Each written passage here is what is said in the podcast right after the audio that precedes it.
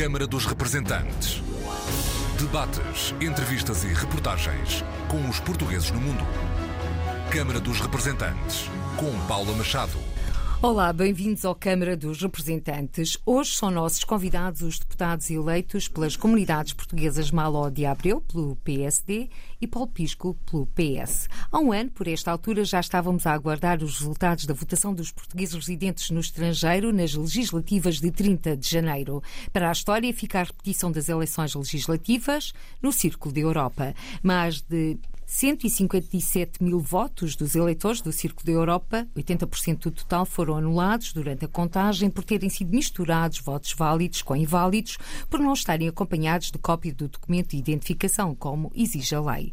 Chamada a pronunciar-se a pedido do PSD, que pediu a anulação dos votos que chegaram da Europa, o Tribunal Constitucional declarou a nulidade das eleições nas assembleias de voto e os eleitores na Europa voltaram a votar por correspondência e presencialmente, caso tenham optado para as eleições de 30 de janeiro por essa modalidade através da inscrição prévia.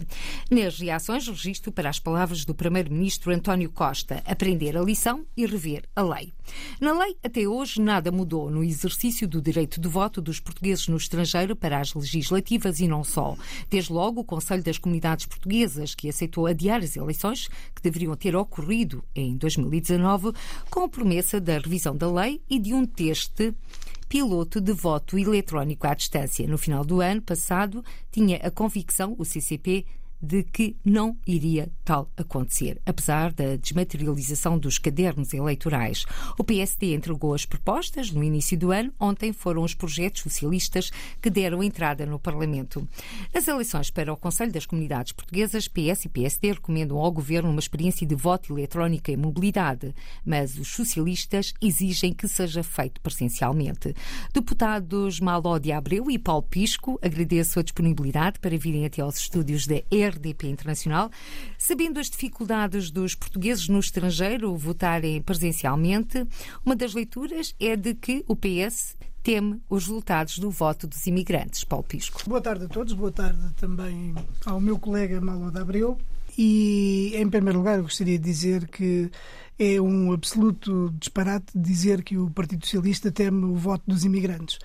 É preciso recordar aqui que foi o Partido Socialista que alargou o universo eleitoral com o recenseamento automático de cerca de 320 mil eleitores para um universo de perto de um milhão e meio de eleitores. Portanto, jamais alguém poderá dizer que o Partido Socialista tem o, tem receio do voto dos imigrantes, porque isso é manifestamente falso. Pelo contrário, estamos completamente empenhados em melhorar o, todo o processo de votação de forma a que haja uma uh, participação tão ampla quanto possível, melhorando a lei. Foi já anunciada a criação de um grupo de trabalho para rever as leis eleitorais e que vai, em breve, começar uh, as suas funções de análise das propostas que vão estar sobre a mesa para que isso seja possível.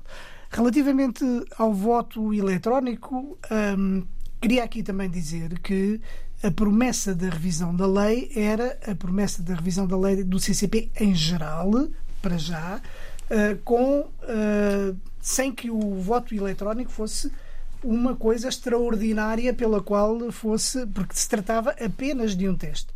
É preciso não esquecer que se trata de apenas de um teste.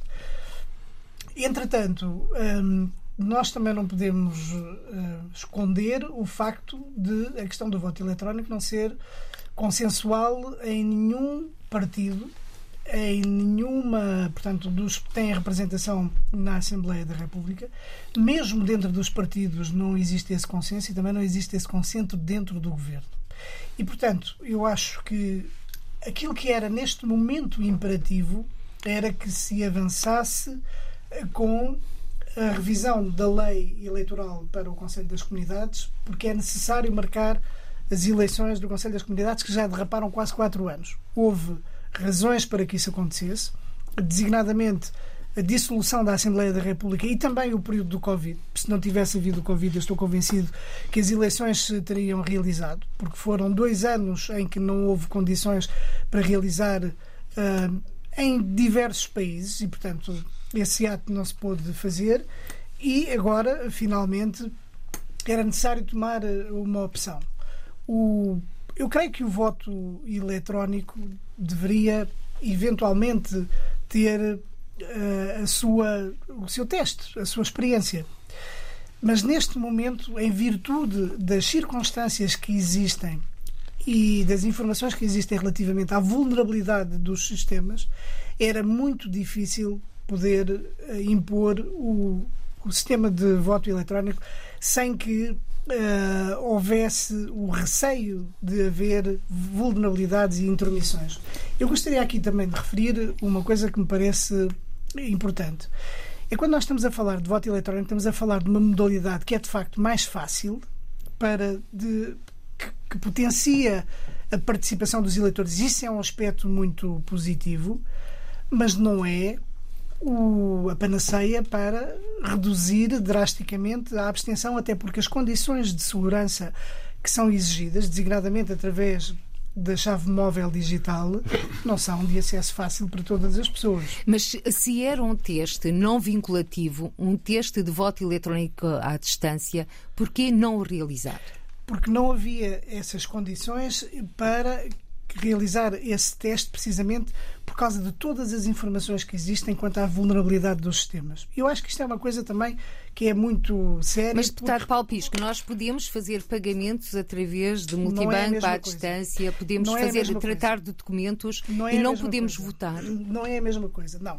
Não é, não é a mesma coisa porque quando se trata, muitas vezes utiliza-se essa imagem dos pagamentos bancários para dizer se podemos fazer pagamentos bancários de forma digital, também podemos votar. Não é a mesma coisa, porque quando há uma fraude bancária, há uma identificação dessa fraude e o banco repõe.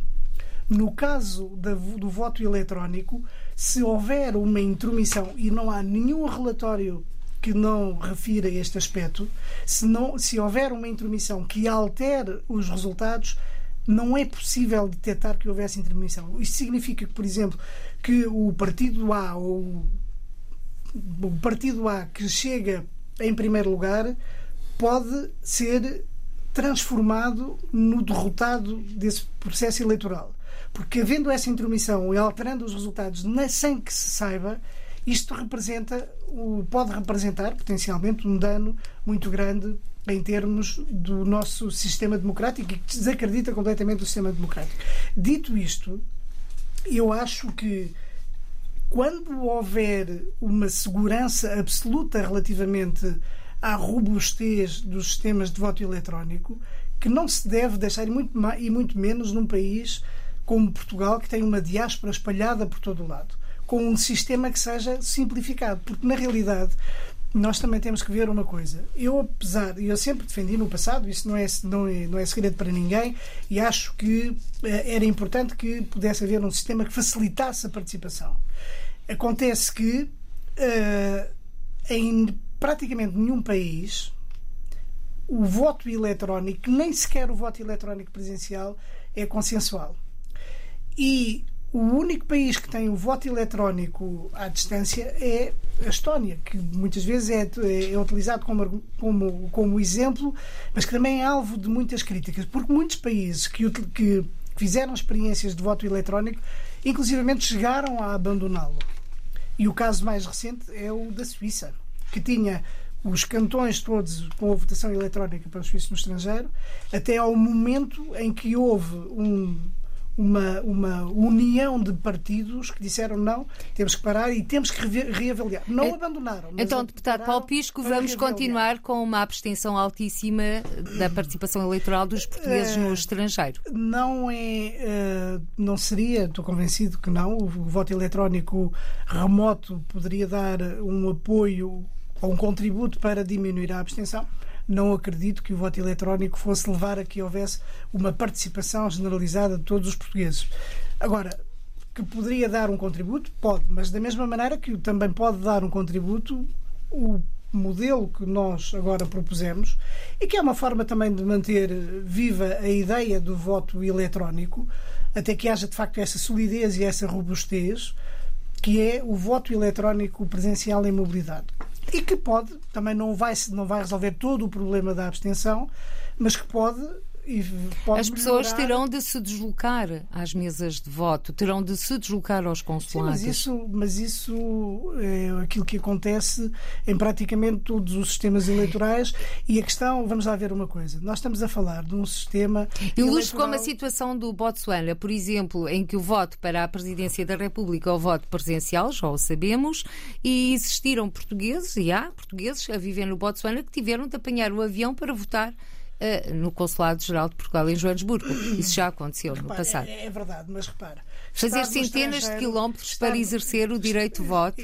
Repara, acho que se deve procurar aproximar o direito de voto de uma forma tão grande quanto possível da capacidade para que as pessoas têm efetivamente para votar. Mas nós, mas Portugal, que é um país pequeno e que tem os seus recursos também limitados, tem portugueses inscritos em 183 países do mundo. E, portanto, eu acho que também é difícil, portanto, nestas circunstâncias em que eh, há uma dispersão muito grande, procurar que haja, que, que se queira que haja tanta participação como aquela que existe em Portugal. Então vamos agora ouvir há o- variedíssimas razões pelas quais as pessoas não participam. Agora, é importante também, eu acho que também deve ser valorizado isto, então como devem ser valorizados todos os aspectos. Vamos então agora dar palavra ao deputado de Abreu. O Partido Social Democrata defende o voto eletrónico em mobilidade. E neste caso não Exatamente. existe a presença física do eleitor. O- o- eu, eu, sinceramente não percebo eh, a leitura que o Partido Socialista faz de. Eh, A abstenção, sobretudo eh, fora da Europa, mas na Europa também é uma abstenção que se vai manter. E nós não podemos esquecer, de facto, e lembrou muito bem há pouco as palavras do Primeiro-Ministro António Costa, depois do que se passou nas eleições eh, da diáspora, sobretudo nas eleições da, eh, da Europa, que foi uma vergonha, uma vergonha imensa aquilo que se passou nas eleições de há um ano atrás. E que essa situação não se pode voltar a repetir, portanto, a, a situação tem que ser muito clara.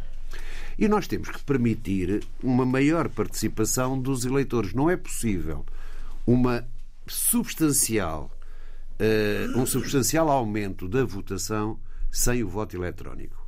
E o que nós propomos é uma experiência piloto de voto eletrónico nas eleições para o Conselho das Comunidades. Imaginemos eh, que essa experiência seja feita eh, na África do Sul, por exemplo, ou seja feita em Moçambique, quer dizer, seja escolhido um país onde possa, onde se possa fazer uma experiência de voto eletrónico para o Conselho das Comunidades. Não estamos ainda a falar de eleições legislativas. O que é que eu acho, sinceramente, e para quem estuda, enfim, relações internacionais e ciberseguranças e etc. O futuro passará por aqui. Pode demorar 10 anos, pode demorar 20 anos, podemos. Nós que fomos, eh, eh, fomos tão solícitos em tanta coisa, eh, não percebermos que o futuro, eh, e, até nesta questão dos consulados, que o Partido Socialista tem falado tanto, o Primeiro-Ministro anunciou o consulado no bolso, que era o consulado no telemóvel, que, eh, e, e é uma grande solução. Eu tenho eh, dito que há questões em que estamos absolutamente de acordo que é preciso mudar a forma de relacionamento com os consulados. Nós hoje sabemos, nas dinâmicas das relações internacionais, que há uma, mudança profunda na forma de funcionamento dos consulados, ainda por cima quando nós temos dificuldades imensas no funcionamento dos consulados, e que se é possível ter o consulado no bolso, se é possível nós fazermos transações bancárias, é evidente. Cada vez mais é possível, eh, há de chegar um momento em que é possível votar com o telemóvel ou com o computador, com a segurança necessária em qualquer parte do mundo onde se esteja. Apesar de eu ter uh, um, qualquer cidadão que tenha a sua morada, uh, uh, por exemplo, em Lisboa, naquele dia das eleições, se estiver fora do país ou se estiver no Algarve, vota no seu computador ou vota no seu telemóvel, como quisermos. Portanto, eu não percebo esta fuga do Partido Socialista à experiência piloto. Nós não propomos avançar para uma situação definitiva de voto eletrónico. O que nós propomos é que se faça uma pequena experiência bem feita, o mais segura possível, que se houver algum problema ali é um problema muito limitado eventualmente à escolha de um conselheiro, não é? Eh, não, não, é, não se trata ainda de irmos mais longe, mas é preciso fazer este percurso. Lembrou muito bem como é possível, se fosse em Portugal continental, que a urna estava colocada em Bragança, pedir aos eleitores de Faro para se deslocarem a Bragança. É o que nós estamos a pedir aos nossos concidadãos Não, que não vivem é, na não, não diáspora. isso. É. Não, não é nada disso. É, Não, Não é o, nada exe- o disso, é exemplo do Botsuana, o exemplo Não, do não é Botsuana, nada disso o é exemplo preciso- do Botsuana, não que é nada disso Nada, e é preciso só rigor acabar. quando nós falamos Só para disso. acabar, há dois o voto problemas. eletrónico em mobilidade que significa que as pessoas, quando se dá o processo eleitoral, podem não estar no sítio onde habitualmente estão registados para como eleitores. E se um eleitor que está registado em Paris, se nesse momento estiver em Marselha ou em Genebra, pode votar em Genebra sem ter que ir para Paris. É só isso. Não é obrigar os eleitores a ir. Não, é facilitar a todos aqueles. E nós sabemos que nos tempos de hoje há uma enorme mobilidade em todo o lado. E é verdade que há muito mais mobilidade também na Europa do que existe fora da Europa. Ah, Mas países como o Brasil, os Estados Unidos ou o Canadá são países onde existe uma enorme mobilidade também. E isto permite às pessoas que estejam fora, que é essa a experiência que o voto eletrónico presencial em mobilidade que houve em Évora em 2019 a propósito das eleições para o Parlamento Europeu demonstrou e que foi uma experiência que cumpriu todos os, prefe... todos os preceitos de natureza legal e institucional sem pôr em causa aqueles, aqueles aspectos que são fundamentais para o exercício do direito de voto, que é o sigilo, a pessoalidade, o segredo, etc. Portanto, e é isso, não é dizer que um, um eleitor que está em, na cidade do Cabo tem que ir votar a Joanesburgo. Não tem nada a ver com isso. São aquelas pessoas que estão deslocadas e, portanto, é esta a mobilidade procura acompanhar e, portanto, facilitar o exercício do direito de voto para quem temporariamente não, não está no sítio onde está Certo. registado. O deputado Paulo Pisco se- e o Partido Socialista se querem aumentar a participação dos eleitores da diáspora. E nós, eu até defendo mais, que é uma maior representatividade da diáspora na Assembleia da República. Só que para haver essa maior representatividade não basta ter um milhão e meio de eleitores, é preciso que haja uma votação, uma participação significativa dos eleitores para que haja, uma, haja força política suficiente para quase que impor uma alteração legislativa, não é, constitucional, para a alteração do número de deputados de que representam a diáspora portuguesa. Mas, o que é que eu quero dizer? Mauro, Há bocado falava-se do Botsuana. Sim, mas Não é preciso- possível, É preciso, não é- dizer- é preciso dizer aqui uma coisa Sim. que há bocadinho já, já, já referi e que é importante relativamente a isso que estavas a dizer, que é o facto de, antes do portanto, nas eleições legislativas de 2015, houve cerca de 28 mil eleitores, ou não, não eleitores, votantes, nos dois círculos eleitorais. 28 mil. E estamos a falar no universo de 320 mil inscritos e no universo de 5 milhões, como nós costumamos dizer, de portugueses no mundo. E havia, havia 28 mil a votar. Nas primeiras eleições de 2022, houve mais tão só 230 mil portugueses que votaram. Sim, que claro, votaram. claro. E houve muitos, alguns milhares de que enviaram o voto ou não conseguiram por diversas razões. E é relativamente a esse aspecto daqueles que por diversas razões não conseguiram, designadamente a propósito da questão do endereço incorreto no cartão do, do, do- no registro eleitoral e é aí que nós também agora temos que trabalhar e esse é um dos aspectos fundamentais relativamente a, a- se nós Mas, formos eh, percorrer só, deputado só- só Pisco. dizer uma coisa aqui se nós formos percorrer todas as experiências de voto eletrónico que existem no mundo, na Europa e fora da Europa, aquilo que nós vemos é que, em primeiro lugar, voto eletrónico à distância existe na Estónia e existiu agora nas eleições francesas. Nas eleições francesas, eu não sei se estão ao corrente também desta informação, mas nas eleições francesas o Conselho Constitucional decidiu anular a eleição de dois dos deputados pelos círculos da imigração devido a uma insuficiente distribuição dos códigos para acesso. E, portanto, este Mas, isso foi o, sistema- mas esse foi o funcionamento do sistema eleitoral, Sim. não foi o exercício Sim, do direito mas- de voto. Não, mas, eh, Então estamos formos na ver- base. Se nós formos ver, Por exemplo, na Noruega. Na Noruega foram feitas também experiências e foram de voto eletrónico remoto. E, foram, e foi abandonado também porque Uh, a participação foi praticamente insuficiente. Oh, Deputado Malódia abriu. Peço Bom, desculpa. nós somos, eu sou claramente a favor Mas, da experiência do mas- voto eletrónico para, para as comunidades. Eu também para queria estar a falar da, da parte negativa Pois, destas mas, ó, Paulo, eleições. tens que me deixar falar um Sim, bocadinho. Força. Peço Deputado Malódia abriu. Diga. Diga, diga. Só para terminar a minha ideia, vamos, vamos ver.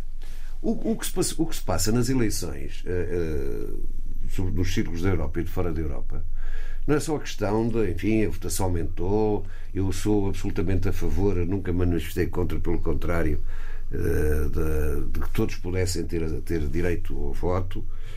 Mas se nós queremos avançar para uma maior participação, temos que ter novas medidas. Não, não, não vale a pena, ó ó- ó Paulo. Se nós estivéssemos à espera de outras experiências para abolir a escravatura, nós não tínhamos sido os primeiros a abolir a escravatura. Não é possível manter este sistema que é uma vergonha da votação da- da- das comunidades. Há bocado o Paulo dizia que é preciso que haja segredo, que punha três, o voto tem que ter três condições. O voto da diáspora não reúne nenhuma das três condições.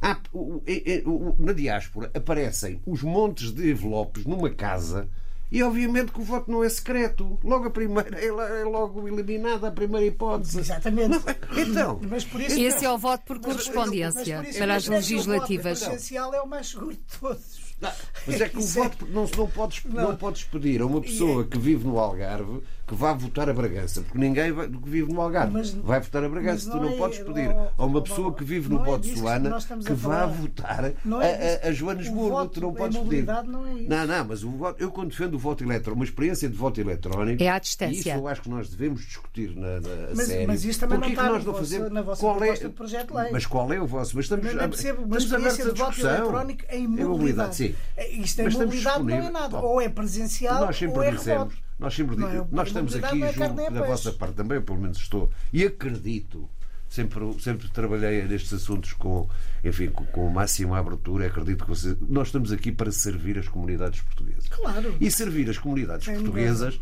eu não estou cá a pensar nos interesses do meu partido, nos interesses partidários ou político-partidários, eu estou a pensar nos interesses das comunidades. E estou a pensar numa maior participação das comunidades.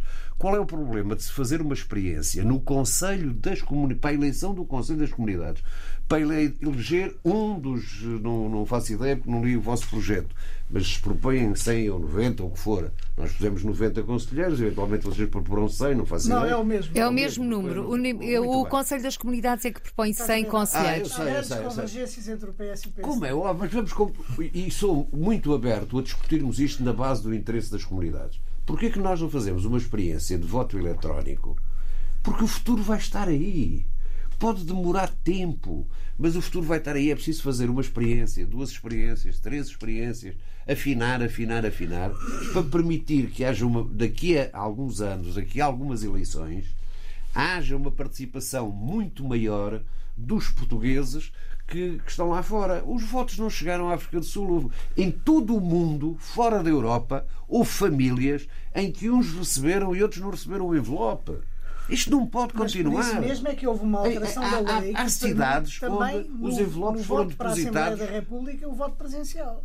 Mas tu não podes, De fora da forma- Europa. Com inscrição fora da prévia. Europa, tu, não, tu não podes. tu Isso é não- um mecanismo que deve ser analisado e eventualmente adaptado de forma a que, por exemplo, nesses casos em que as pessoas querem votar e não conseguem por uma razão qualquer, poderem ir ao posto de Sim. consular ou onde Eu, por exemplo, o- sou a favor. para que Eu sou a favor, questão da, em da- termos da das eleições gerais, Diga- é ao deve Lodi ser Abreu. Eu sou a favor de haver os, do- os dois, de se poder votar das duas formas. Eu, por exemplo, se vivesse na África do Sul e não tivesse recebido o envelope até o dia da votação, eu deslocava-me à embaixada, não precisava de antes. Os cadernos estão, desmaterializados. Mas portanto, essa situação aconteceu. Houve, existiram portugueses que se deslocaram, nomeadamente nos mas Estados Unidos, mas à Embaixada de Portugal em mas Washington, mas não tinham inscrição pois, mas prévia. tinham dois meses antes que Manifestar decla- o. manifestar a vontade de, de votar. votar em embaixada. Agora, eu eliminava a vontade de votar em embaixada ou, ou nos consulados. E o que é que eu faria? O voto presencial vale mais que o voto por correspondência. Como os cadernos são desmaterializados, se houvesse uma sobreposição, se eu votei por correspondência e votei na embaixada ou no consulado, o que conta é o ter votado no consulado. Não é preciso eu inscrever-me para votar no consulado. o voto no, que todos podem votar nos consulados e, na, e nas embaixadas. Eu bem sei, eu bem sei que um dia destes nós não temos consulados. Temos os consulados todos no bolso, não é? E portanto que vai ser difícil votar nos consulados. A não ser, a não ser que possamos votar, um dia destes há de acontecer, nos telemóveis ou nos computadores em casa. E portanto eu sou muito a favor de aumentar a participação de, de, das comunidades, de conversarmos sobre isso, de encontrarmos soluções. Não tenho nenhum complexo, eh, não faço contas partidárias ou político-partidárias sobre isso. Eh, o que eu quero é facilitar a vida aos portugueses que vivem lá fora em termos do mais importante da democracia, que é a participação cívica no ato mais eh, de maior dignidade da, da, da democracia portuguesa, eu, que é o momento eu espero das que um eleições. Possa haver condições para se realizar, não é só realizar a experiência, que um dia possa haver condições de segurança, de absoluta segurança. Já o disse, deputado Paulo para... Pisco, temos que avançar para outros sim, temas. Mas acho que sim, acho que no futuro. Segurança a 100% que isso... nunca existe, dizem os informáticos. Pois. No entanto, recordo que a administração eleitoral, mas... em 2019, antes da pandemia, estava preparada para assumir o teste piloto para as eleições do Conselho das Comunidades, o teste piloto de voto eletrónico à distância. Eh, vamos então olhar o, as propostas propostas de lei de Mas... ambos os partidos para o Conselho das Comunidades Portuguesas. Atualmente são 80 os conselheiros, PS e PSD de acordo, uh, propõe uh, o aumento de mais 10 conselheiros para 90, o Conselho das Comunidades Portuguesas propõe 100. No mapa da redistribuição dos conselheiros, tendo em conta o novo universo dos portugueses no estrangeiro, o que é que o Partido Social Democrata propõe? Malo de abril. O que, é o que, é o que propomos nós, digamos, temos sete, aquilo que nós consideramos que são os sete princípios que norteiam esta, eh, esta alteração eh, que nós eh, queremos fazer, este projeto de lei que nós apresentamos na Assembleia da República. Sendo que uma delas é exatamente a do voto eletrónico, não é? É, é da experiência piloto, de volta a repetir, da experiência piloto do voto eletrónico, não para o Conselho todo das comunidades, mas eventualmente por uma parte restrita do Conselho das Comunidades e depois ser afinado. Já agora, esse voto e mobilidade, se um português inscrito, imaginemos, uh, no Consulado de Portugal em Paris, se se encontrar em Portugal, uh, pode votar? Claro, claro. Eu sou a favor dessa, de, de, de, se poder votar onde se esteja. Eu sou a favor, em termos das eleições gerais, de muito mais, de, de não, não haver só um dia para votação, haver muito mais. No dias. Conselho das Comunidades é complicado, mas para claro. as legislativas é, é Nós agora, quando falamos em voto eletrónico, em mobilidade presencial, estamos a falar de um conceito muito mais alargado, com base numa experiência limitada que foi no, no distrito de Évora, em que as pessoas que estão inscritas no, na freguesia A podem votar na freguesia B. Teoricamente, e é essa a experiência que deve ser feita, teoricamente, uh, um inscrito no Consulado Geral de, em Paris poderá votar em.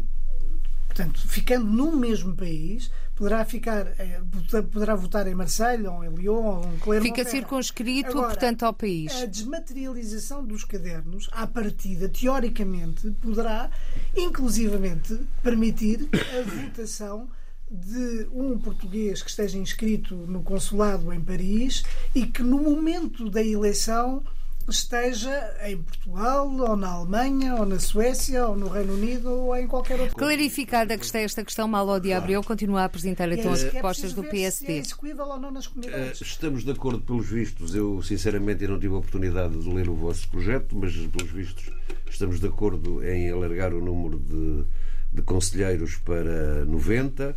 Eh, nós também defendemos que os antigos presidentes possam fazer parte do Conselho das Comunidades de forma a transmitir a sua experiência, os seus conhecimentos, a sua larga experiência, aliás, na, no, no, Conselho das Comunidades. Eh, apesar de ser um órgão consultivo do Governo, nós passamos, eh, digamos assim, o Governo até pode ouvir o Conselho das Comunidades, mas eu tenho repetido uma frase que é o Governo ouve, mas não escuta. E, portanto, o escutar significa que, pelo menos, algumas, alguns dos assuntos que dizem respeito às comunidades portuguesas seja obrigatória a consulta do Conselho das Comunidades Portuguesas, o que não é neste momento.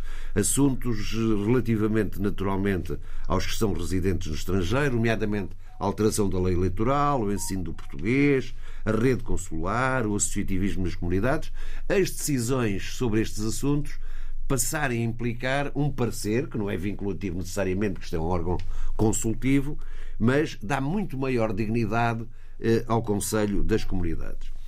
Depois, eh, eh, o Conselho das Comunidades, digamos assim, está, de certo modo, desfalcado na sua ação, porque tem, não tem eh, garantido um, financiamento que nós achamos que é insuficiente, não tem uma grande capacidade de ação na sua missão, não tem uma estrutura profissional mínima, decente a funcionar junto dele. Portanto, se nós queremos, queremos dar dignidade ao Conselho das Comunidades, nós temos que, obviamente, profissionalizar mais a estrutura do Conselho eh, das eh, Comunidades. E, por outro lado, eh, assumir, que o Governo possa assumir que eh, os conselheiros eh, das comunidades façam parte também dos conselhos das, das áreas onde residem, quer dizer, quem foi eleito por São Paulo para o Conselho das Comunidades Portuguesas faça parte também do Conselho do Consulado uh, em São Paulo. Nós temos, portanto, uh, digamos assim, uh, sete princípios que, em que assenta a nossa alteração mas eu, eu tenho sempre dito, e, não tenho problemas nenhums em dizê-lo, nós temos momentos em que podemos ter divergências, e há naturalmente divergências entre nós, mas este é o momento de podermos consensualizar, do meu ponto de vista, um documento que possa, uh, uh, digamos, até respeitar o Conselho das Comunidades e percebendo a evolução que o Conselho das Comunidades teve e a importância que o Conselho das Comunidades teve ao longo uh, destes anos e, portanto, estamos muito abertos, não só ao Partido Socialista, o Partido Socialista é, o Partido Socialista é maioritário e, portanto, eu diria assim, fará o que quiser, como é óbvio.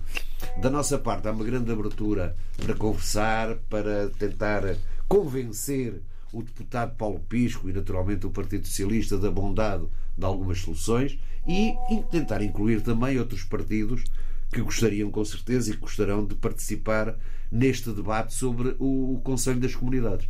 Portanto, mais dignidade ao Conselho das Comunidades, mais meios para o Conselho das Comunidades, mais representatividade no Conselho das Comunidades uh, e não abandonamos a ideia da experiência piloto do voto eletrónico de forma a que uh, prepararmos para um futuro que vem aí, que é um futuro é o futuro das, das novas tecnologias. Vamos esperar então pelo futuro. Exatamente. Uh, Deputado Paulo Pisco, principais alterações que o Partido Socialista propõe para esta nova lei do Conselho das Comunidades Portuguesas. Já percebemos que o PS não considera vinculativas as decisões saídas do CCP. Será um órgão de consulta do governo português em matéria de política como, de imigração. Como é óbvio. Eh, eu acho que. E quanto aos plenários, o Partido Socialista é, é omisso. Neste caso, o PSD propõe plenários anuais. Não, o, o PS defende que o número de plenários seja exatamente aquilo que existe hoje. Que não há, na nossa opinião, nenhuma necessidade de estar a aumentar nem o número de, de reuniões do, do Conselho Permanente, nem do número de plenários. Porque há um plenário por, por, cada, por cada mandato e, e, é suficiente porque, na realidade, o trabalho é feito através de, dos conselhos regionais e é feito através do Conselho Permanente. E depois, vamos ver, o CCP é um órgão de consulta que existe numa base uh, praticamente voluntária, é preciso reconhecer isso. Que é que é os conselheiros, e é bom para quem nos está a escutar, são eleitos por sufrágio direto e universal e a votação Ex é presencial. Exatamente. Não têm salários e nada lhes é pago. É bom também ficar e estes claro, sublinhados. Claro. Exatamente. E prestam um grande serviço à nossa comunidade e ao país ao disponibilizarem-se para fazer este trabalho que nós procuramos também dignificar. Eu gostaria aqui também de recordar que foi durante um governo do Partido Socialista que os conselheiros passaram a ser eleitos pela primeira vez diretamente por sufrágio universal. Durante o tempo do secretário de Estado das Comunidades, o nosso querido amigo e saudoso José Lelo. E isto, obviamente, trouxe uma dignidade completamente diferente ao Conselho das Comunidades. Conselho das Comunidades passou por processos muito difíceis, por vezes, tumultuosos, conflituosos, e eu acho que o Conselho das Comunidades agora estabilizou. Estabilizou e estabilizou relativamente aos, à forma como trabalha e ao contributo que pode dar. E eu acho que é absolutamente fundamental preservar a natureza consultiva do Conselho das Comunidades. Quer dizer que o Conselho das Comunidades, no âmbito da sua ação, tem que ter demarcadas as linhas de ação que não interfiram nem com a legitimidade que tem o Governo, nem com a legitimidade que tem a Assembleia da República.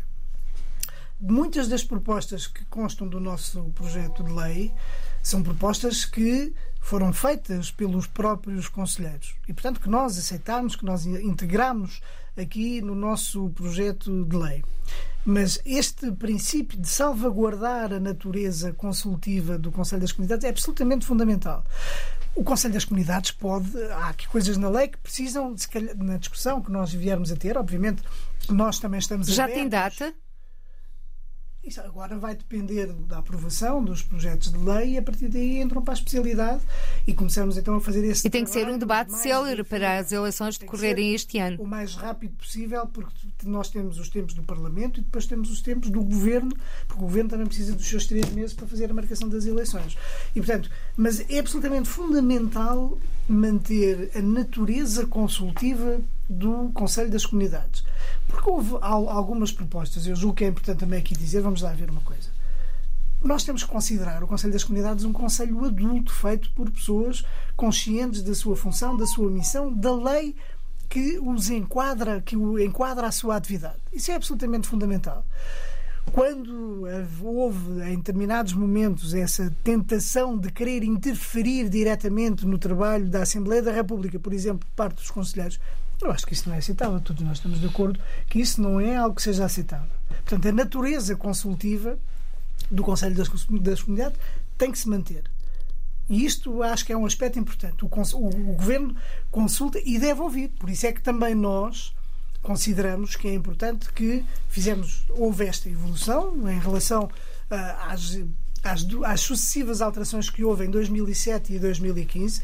Houve também esta evolução de considerar, tal como considera o PSD, que e é uma proposta também do Conselho das Comunidades que o- as consultas ah, sejam obrigatórias, mas não vinculativas.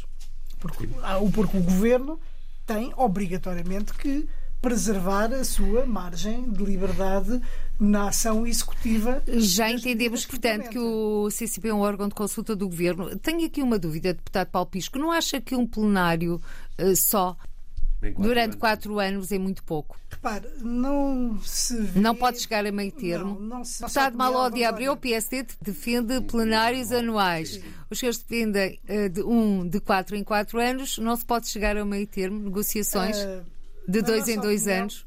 As matérias estão todas abertas para discussão, mas na nossa opinião nós não vemos necessidade de fazer uma reunião do plenário. Vamos lá ver. O, o que é O feito- tempo é curto, não podemos ter trabalho- respostas o muito trabalho- longas. O trabalho que é feito é um trabalho que é feito através dos Conselhos Regionais e do Conselho Permanente. É essa a parte executiva. Agora, eventualmente, poderá haver uma melhor comunicação entre o Conselho Permanente e os Conselhos Regionais. Embora na composição do Conselho Permanente eles estejam lá. Vamos à redistribuição e aos círculos. O que é que propõe alterar concretamente? Mantém tudo como está? Não, porque Há novos círculos? tem, tem que haver uma adaptação dos círculos. Sim, mas vamos ter novos círculos como? Onde? Mas é isso que vai ter que ser visto. Até às anteriores eleições, o número de inscritos era de 320 mil, agora é de um milhão e meio. E antes, não sei em quantos países havia eh, eleitores inscritos, mas agora há eleitores inscritos em 186 países. Dos 193 que existem nas Nações Unidas. E, portanto, a abrangência é maior. E estes círculos eleitorais têm que ser adaptados. Agora, Mas não, há- É- é não quer avançar com nenhum. isso vai ter que ser visto em função da de Abreu, o proporção- que é que o PSD propõe? Só- Há alguma novidade Não, tem que concreta? ser feito em função da proporção de- do número de eleitores. Deputado Maló de Abreu, há- É, existe é alguma razoável. novidade? Algum Não, círculo a- A específico? grande novidade é, é, digamos assim, também tem que ser temos que respeitar, digamos assim, apesar de haver, em termos de eleitores, uma grande desproporção entre a Europa e o fora da Europa. Na Europa são praticamente um milhão de eleitores potenciais e fora da Europa 500 mil, mas tem que haver aqui um respeito, digamos, pelo círculo eleitoral em si e, portanto, nós não somos a favor de uh, fazer ser absolutamente proporcional. Mas, obviamente, julgo que tem que haver uma maior participação uh, da Europa uh, na, no Conselho das Comunidades Portuguesas e, portanto, esse, estes círculos têm que ser ajustados, o número de conselheiros em alguns círculos tem que ser ajustados, porque há, há, há círculos eleitorais do Conselho das Comunidades onde houve um crescimento acentuado de, de, de, portugueses que estão inscritos nesses círculos e, portanto, o ajustamento far-se-á do, isso é, julgo que é relativamente fácil, pode haver a discordância em relação a um ou outro, porque são muitos, naturalmente, mas julgo que chegaremos a um acordo sobre, sobre, sobre isso também. Então vamos aguardar e vamos também que comece a funcionar o grupo de trabalho para a reforma das leis eleitorais em sede da Assembleia da República. E hoje, na agenda do dia, um destaque a segurança social direta, que a partir de hoje também abrange os portugueses residentes no estrangeiro. Ou seja, os portugueses residentes no estrangeiro já podem aceder ao regime público de capitalização, ou seja, o regime complementar da segurança social, mais conhecido como PPR do Estado. Deputado Malo de Abreu, eleito pelo Círculo Fora da Europa, este era um tema caro aos portugueses, sobretudo residentes fora da Europa. Claro, como há outros temas, esse é um um tema muito importante, como há outros temas que são importantes. Tudo aquilo que for feito no sentido uh, de resolver questões que estão pendentes, de... nós temos que aplaudir com ambas as mãos, naturalmente, não somos cegos, não somos surdos. Uh, e, portanto, nem estamos aqui só para criticar. Naturalmente que tudo o que venha no sentido de resolver um conjunto de questões que nós insistentemente temos posto, nomeadamente essa também, é, é sempre bem-vindo, naturalmente. E, portanto, nós esperamos que. Eu, eu, disse numa das últimas audições do seu ministro da, do seu ministro da ministro dos Negócios Estrangeiros que eh, não há grandes diferenças naquilo que nós pensamos, até para as comunidades portuguesas. Em, em termos de política externa não há, não há praticamente nenhumas, mas em termos das comunidades ainda, ainda pode haver algumas mas o que nós queremos é que se passe das palavras aos atos. O Partido Socialista nas comunidades é muito palavroso mas, mas, é de pouca ação. Temos eh, aqui não quer mexer, um veja, veja que não quer mexer, não quer mexer não é no Conselho das é Comunidades. Acha que assim, quase que acha, que vai beneficiar o Partido Socialista quase que acha que assim está bem. Em é? países é? onde a segurança, os regimes de segurança social são mais frágeis e eles podem fazer. E é um aspecto importante. E é um, é, acho, que, acho que deve ser reconhecido que isto é uma conquista para as nossas comunidades Exatamente. e que é uma medida claro. do governo do Partido Socialista claro. na qual nós andávamos a trabalhar há muito tempo e o meu colega Paulo Porto também tinha insistido muito nisto. Houve várias uh, necessidades de adaptação de forma a que este mecanismo pudesse ser implementado e uh, uh, em benefício dos portugueses. Porque o regime público de capitalização para os portugueses residentes do estrangeiro vem beneficiar todos aqueles portugueses que, estando em países onde os regimes de segurança social são mais débeis ou são mais frágeis ou que não garantem uma pensão uh, às pessoas, que lhes permita elas terem este complemento que é feito a partir da segurança social em Portugal. e isto é um aspecto muito importante vocês, e é uma conquista para as nossas vocês, comunidades implementada vocês, por um governo do Partido, o Partido Socialista. Socialista é relativamente surdo, mas não é completamente surdo. Quer dizer, nós, nós em todas as ocasiões aproveitamos para, em meia dúzia de temas, voltar a bater nesses assuntos. Este é um deles, os consulados, isto, aquilo, aquilo outro, e de vez em quando o Partido Socialista lá resolve um dos assuntos. Não é mau, mas é absolutamente uh, insuficiente. É, digamos, é, é, um medíocre, é um medíocre menos, não chega a ser suficiente. É um... Uh, de Abreu, o que é que gostaria de ver aprovado pelo Partido Socialista?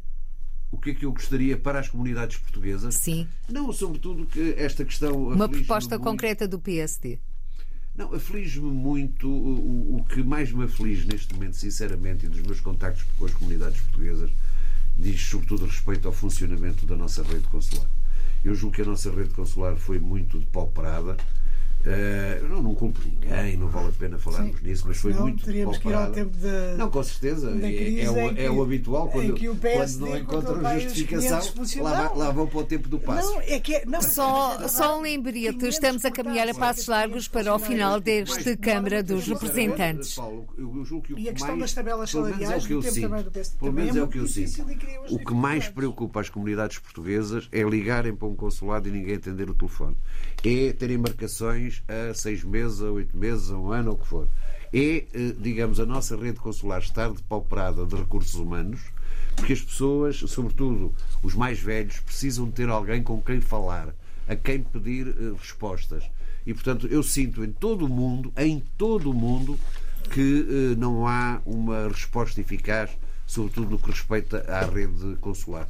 E se o Partido Socialista, para além uh, da solução do consulado de bolso, que é boa, se nós conseguirmos ter o consulado de bolsa a funcionar, é uh, o voto eletrónico é uma coisa Sim, que anda lá parecida, isso, não, não atendem. Mas, pronto, mas isso relativamente. Se, se conseguirem o consulado de bolso, mais um reforço da rede consular em termos de recursos humanos, eu julgo mas, que uh, ganham pontos. se não fizerem eh, quem perde são as comunidades portuguesas. É que o problema aqui, quem perde sempre, são as comunidades portuguesas, são os, portugueses que vivem lá fora. Mas relativamente não somos nós, às prioridades dos portugueses residentes no estrangeiro, julgo que é muito importante nós também termos isso em consideração. Aliás, este Quando secretário se de Estado não é o secretário de Estado das comunidades, é o secretário de Estado das prioridades. Porque tem tantas prioridades que não chega a ter nenhuma. Ainda bem, que vai mais ter muitas do que não ter nenhuma.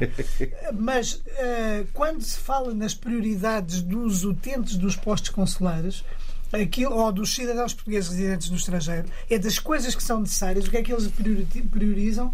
A primeira de todas elas é o, a, satisfação das suas necessidades em termos do cartão do cidadão, sim, que é o cartão do cidadão. Sim, sim.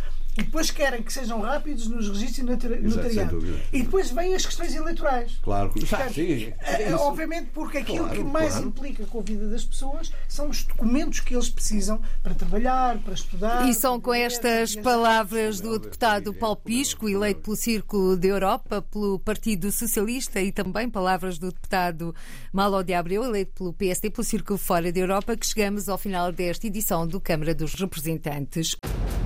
Câmara dos Representantes. Debates, entrevistas e reportagens com os portugueses no mundo. Câmara dos Representantes, com Paula Machado.